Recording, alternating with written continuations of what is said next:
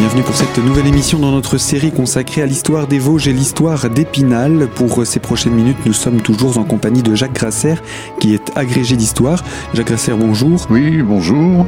Je rappelle que vous êtes notre invité pour cette série d'émissions consacrée donc à cette histoire et actuellement on parle de la Grande Guerre et l'histoire des soldats, soldats qui ont été euh, mobilisés dans les Vosges pour euh, cette Grande Guerre. Et euh, évidemment, on est en 1914, en septembre déjà, du sang a été et les troupes sont de retour du côté d'Épinal. Ces soldats vont être amenés à parcourir bien des kilomètres pour défendre la France. Alors les régiments spinaliens vont être évidemment engagés tout au long de tout au long de la guerre euh, dans des différents champs de bataille. Hein, ils participeront euh, pratiquement tous euh, aux grandes batailles comme Verdun par exemple, ou le Chemin des Dames, Notre-Dame de Lorette dans le nord de la France, et puis bien sûr dans les combats des Vosges il faut se rappeler que les combats des Vosges, c'est essentiellement l'année 1915 avec, rappelons-le, euh, des lieux emblématiques comme le Vieil Armand, l'Artmann Federkopf, euh, le Linge, euh, la Fontenelle, la tête des Faux, la tête du Violu, le col de la Chaplotte, etc., etc. Et c'est là où on retrouve des régiments comme ou nés à Épinal, comme le, le 15-2 par exemple, régiment qui est encore le Colmar, comme le 170e régiment d'infanterie, comme euh, le 43e territorial, euh, le 8e régiment d'artillerie à pied, le 62e d'artillerie de campagne, etc., que l'on retrouve dans, dans ces combats, mais que l'on va retrouver aussi pour la plupart d'entre eux dans les combats euh, comme la bataille de Verdun en 1916. Alors il faut rappeler aussi quelques peut-être quelques épisodes qui ont fortement marqué les esprits. Épinal, bon, on a bien compris que les combats à partir de septembre 1914 s'éloignent de la place forte d'Épinal, donc il va avoir une autre posture euh, dans le dispositif militaire. Euh, elle va passer d'une place forte, euh, d'une place fortifiée, à un centre de ravitaillement, puisqu'on est juste en arrière du front, mais on dispose de tous les moyens ferroviaires en particulier pour pouvoir amener le ravitaillement qui provient évidemment de, toute la France. Alors ravitaillement en, hommes, en matériel, etc., mais en nourriture aussi. Alors il faut se rappeler quelques épisodes, d'abord des épisodes tragiques, par exemple au mois de au mois de septembre, euh, non fin août 1914, il y a un très grave accident ferroviaire à Saint-Laurent, donc au sud d'Épinal, où euh, un train euh, de, de, de, troupes euh, formé du 159e régiment d'infanterie alpine, un régiment qui vient de de, de, la région de, Grenoble, va entrer en collision avec un avec un train de munitions, la bifurcation de Saint-Laurent, là où on a la ligne ferroviaire qui va sur Remiremont-Saint-Dié avec la ligne qui va vers Belfort.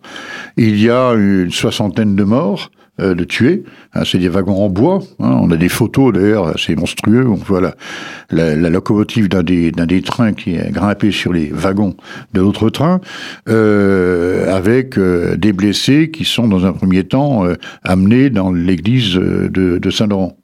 un deuxième exemple d'épisode sanglant, il y a eu toute une série de bombardements à l'actif d'avions allemands, dont les premiers d'ailleurs tout au début de la guerre d'ailleurs, sur le le viaduc de, de euh, qui vont faire un certain nombre de, dégâts.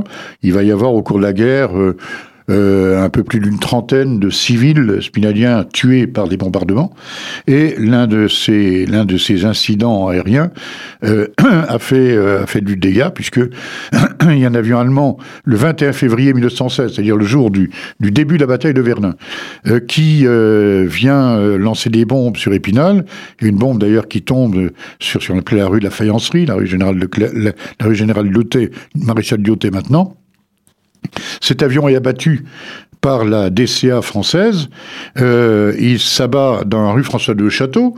Euh, et euh, malheureusement, alors il y a, quatre personnes qui meurent sous cet avion, en dehors du pilote.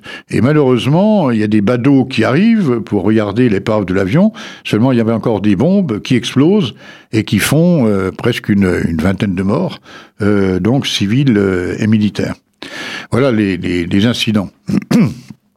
Donc, euh, euh, autre, euh, autre chose à signaler, donc Épinal devient une base de ravitaillement extrêmement importante, hein, donc pour ravitailler le front, enfin en particulier le, front de l'Est de la France, hein, puisque chaque, place forte va avoir un peu son secteur de ravitaillement dédié.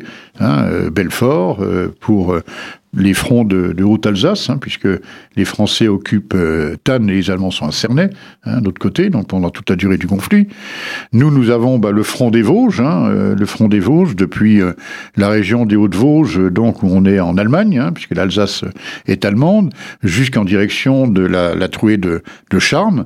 Bah, la place de Toul, elle, elle va ravitailler le front de, de Meurthe-et-Moselle, puis la place de Verdun, ma foi, ravitaille le front autour de autour de Verdun.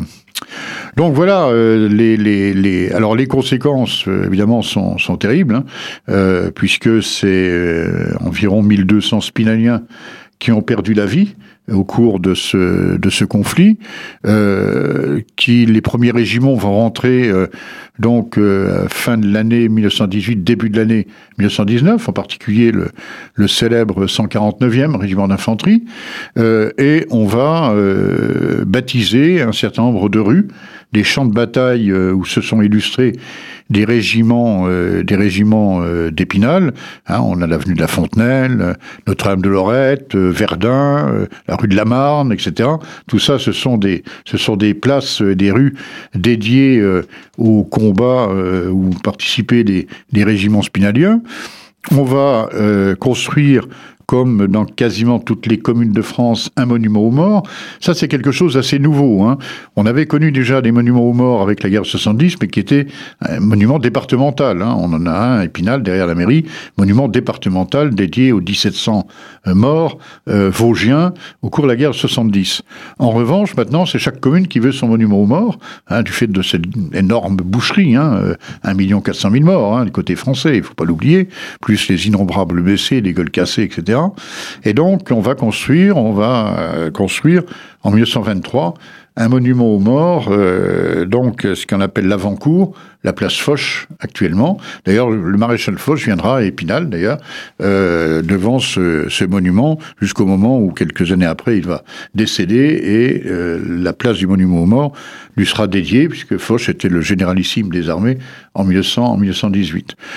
autre chose peut-être à signaler aussi, l'arrivée en 1917 des Américains, à l'entrée en guerre des Américains. Les Américains vont arriver et avant euh, d'être engagés dans des troupes euh, actives au combat, en particulier, rappelons-nous, en 1918, euh, l'offensive Meuse-Argonne d'un côté, la hernie de Saint-Miel au sud de Verdun de, de l'autre, bah, les Américains vont d'abord être chargés aussi de de transporter euh, des troupes, euh, donc euh, de la logistique, et il va y avoir tout un parc de camions américains aux casernes de la Vierge, hein, qui vont être employés donc pour aller ravitailler le front des Vosges toujours, puisque en 1918, ce sont les Américains qui contrôlent les points de passage des cols, des cols vosgiens.